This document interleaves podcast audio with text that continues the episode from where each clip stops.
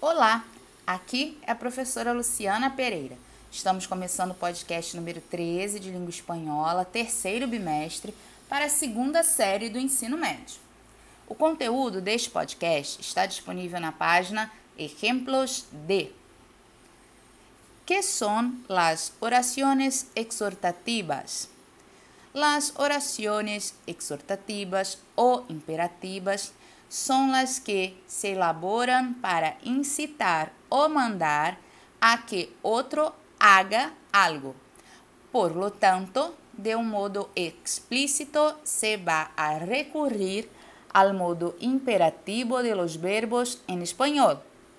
Se hace énfasis entonces en recordar que las oraciones exhortativas implican que el emisor le dé una orden o mandato al receptor para que actúe de acuerdo con lo que su mensaje expresa. ¿Cómo identificar oraciones exhortativas? Las oraciones exhortativas se reconocen por ser una incitación o mandato para que el otro actúe de acuerdo con lo que indica el emisor y además 1. Si el emisor es explícito en señalarle al receptor que actúe de un modo determinado. 2. El uso de los verbos en imperativo del español. 3. Hay otras estructuras verbales no imperativas que son percibidas como más corteses. Así, que el contexto determina la oración y funcionaría como un consejo, sugerencia o pedido. 4. En muchos casos, llevan signos de exclamación para aumentar el valor de la expresión de la frase. 5.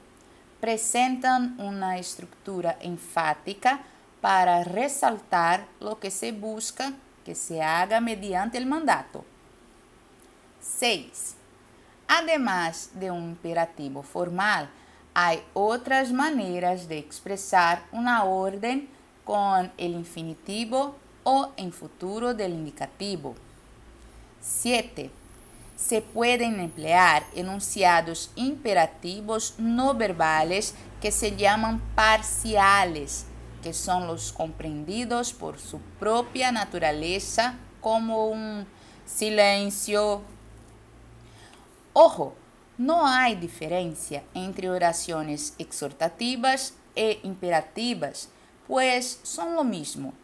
De todos modos, al decir que son oraciones imperativas, se enfatiza que se utiliza el imperativo del verbo pero de uno u otro modo, sua função é exortar. Chegamos ao fim de mais um podcast.